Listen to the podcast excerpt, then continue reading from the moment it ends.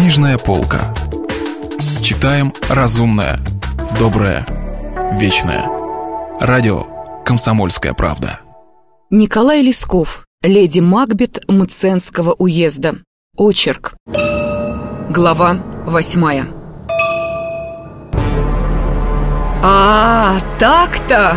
Ну, приятель дорогой, благодарствуй! Я этого только и дожидалась!» — вскрикнула Катерина Львовна. «Ну, теперь видно уж, будь по-моему, а не по-твоему!»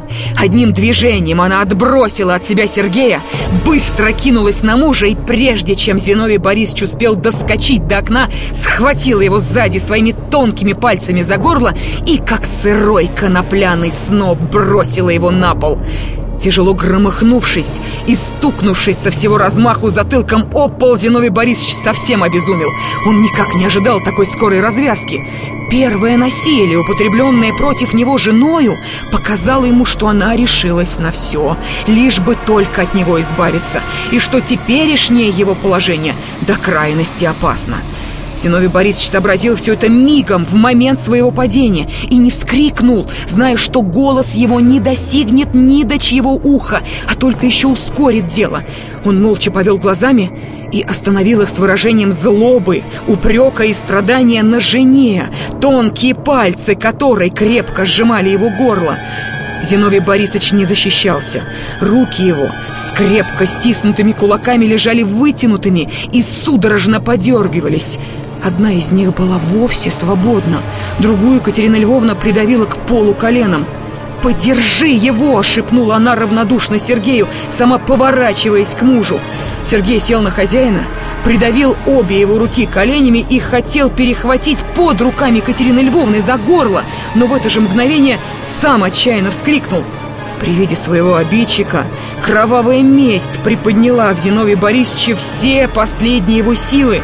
Он страшно рванулся, выдернул из-под Сергеевых колен свои придавленные руки и вцепился ими в черные кудри Сергея, как зверь, закусил зубами его горло.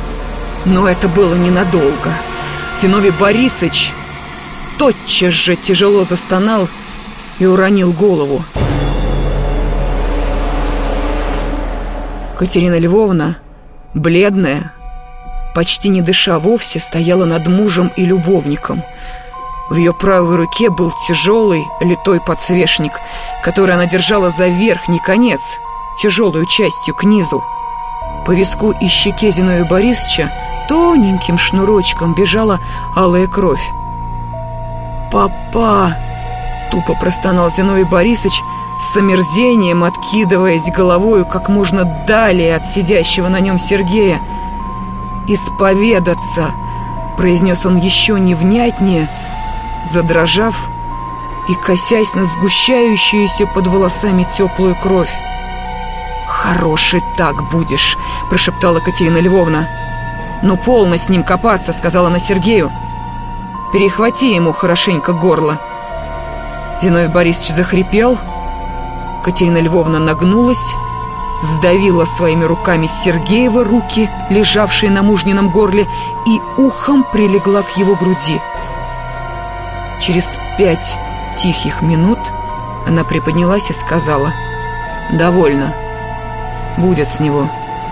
Сергей тоже встал и отдулся. Зиновий Борисович лежал мертвый, с передавленным горлом и рассеченным виском. Под головой с левой стороны стояло небольшое пятнышко крови, которое, однако, более уже не лилась из запекшейся и завалявшейся волосами ранки. Сергей снес Зиновия Борисовича в погребок, устроенный в подполье той же каменной кладовой, куда еще так недавно записал самого его, Сергея, покойный Борис Тимофеевич, и вернулся на вышку – в это время Катерина Львовна, засучив рукава распашонки и высоко подоткнув подол, тщательно замывала мочалку и с мылом кровавое пятно, оставленное Зиновием Борисовичем на полу своей почевальни. Вода еще не остыла в самоваре, из которого Зиновий Борисович распаривал отравленным чаем свою хозяйскую душеньку, и пятно вымылось без всякого следа. Катерина Львовна взяла медную полоскательную чашку и намыленную мочалку – «Ну-ка, свети!» — сказала она Сергею, идучи к двери «Ниже, ниже свети», — говорила она, внимательно осматривая все половицы, по которым Сергей должен был тащить Зиновия Борисовича до самой ямы. Только на двух местах, на крашенном полу, были два крошечные пятнышка, величиною с вишню.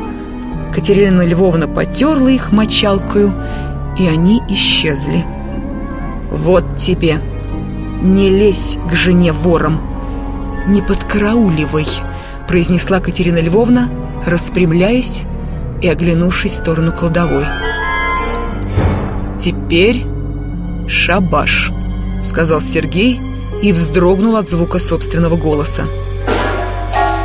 Когда они вернулись в спальню, тонкая румяная полоска зари прорезывалась на востоке, и золотя легонько одетые цветом яблони заглядывала сквозь зеленые палки садовой решетки в комнату Катерины Львовны.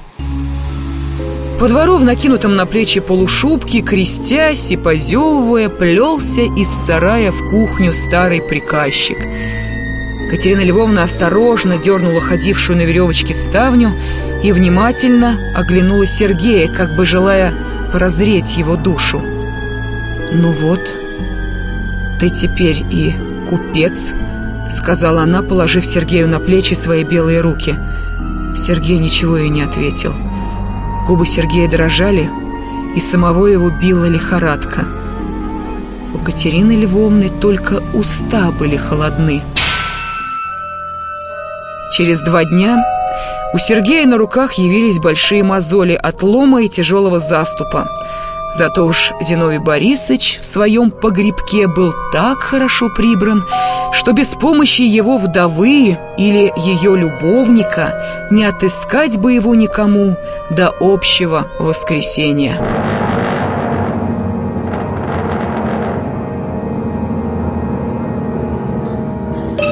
Продолжение следует.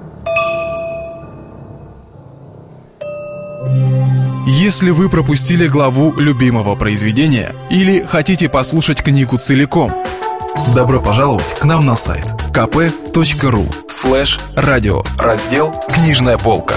«Книжная полка». Читаем разумное, доброе, вечное –